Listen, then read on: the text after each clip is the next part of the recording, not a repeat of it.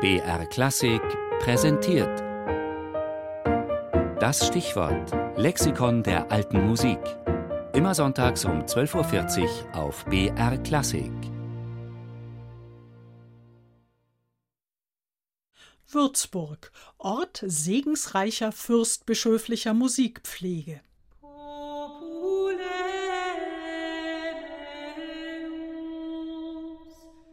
Wenn sich über die uns überlieferte Musikgeschichte Würzburgs der letzten knapp anderthalb Jahrtausende eine klare Aussage tätigen lässt, dann ist es die. Sie stieg und fiel mit der Kirche.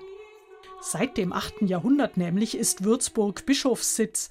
Ab etwa 800 wissen wir von einer Domschule und bis ins 17. Jahrhundert hinein scheint der gregorianische Gesang hier auf hohem Niveau erklungen zu sein dass der jeweilige Bischof seit 1162 gleichzeitig den Titel eines Herzogs von Franken trug, dürfte das Niveau gehoben haben, denn Hofmusik bedeutete da eben vor allem Kirchenmusik. Eine weltliche Ausnahme war möglicherweise der Minnesänger Walter von der Vogelweide, der hier seine letzten Lebensjahre verbracht haben soll. Recht ist, dass er Um 1480 herum wurden in Würzburg gar die ersten Sammlungen von Chormusik in Deutschland gedruckt. Doch die Einführung der Mehrstimmigkeit im Kathedralgesang wird erst Fürstbischof Julius Echter zugeschrieben, der sein Amt 1573 antrat. Er hatte unter anderem in Flandern und Frankreich studiert und dort die franco-flämische Vokalpolyphonie schätzen gelernt. Orlando di Lasso widmete ihm 1532 denn auch seine Lectiones Sacre Novum. Aus Echters Regierungszeit sind außerdem erste Werke einheimischer Komponisten erhalten, etwa von Heinrich Pfändner oder Philipp Friedrich Buchner.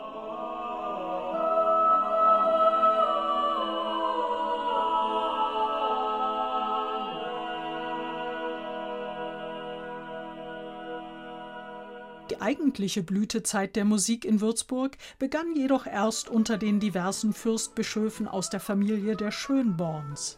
Insbesondere im 18. Jahrhundert unter Johann Philipp Franz und Friedrich Karl von Schönborn wuchs die Hofkapelle auf über 20 Mitglieder, spielte zunehmend auch weltliche Musik und ab etwa 1770 wurden am Sitz des Fürstbischofs gar italienische Opern und Ballette aufgeführt.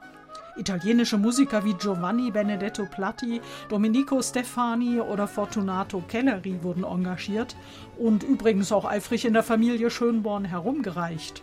So entstanden seinerzeit auch zahlreiche Werke für den Schönborn-Spross Rudolf Franz Erwein, die in einer faszinierenden Sammlung auf dessen Schloss Wiesentheit erhalten blieben.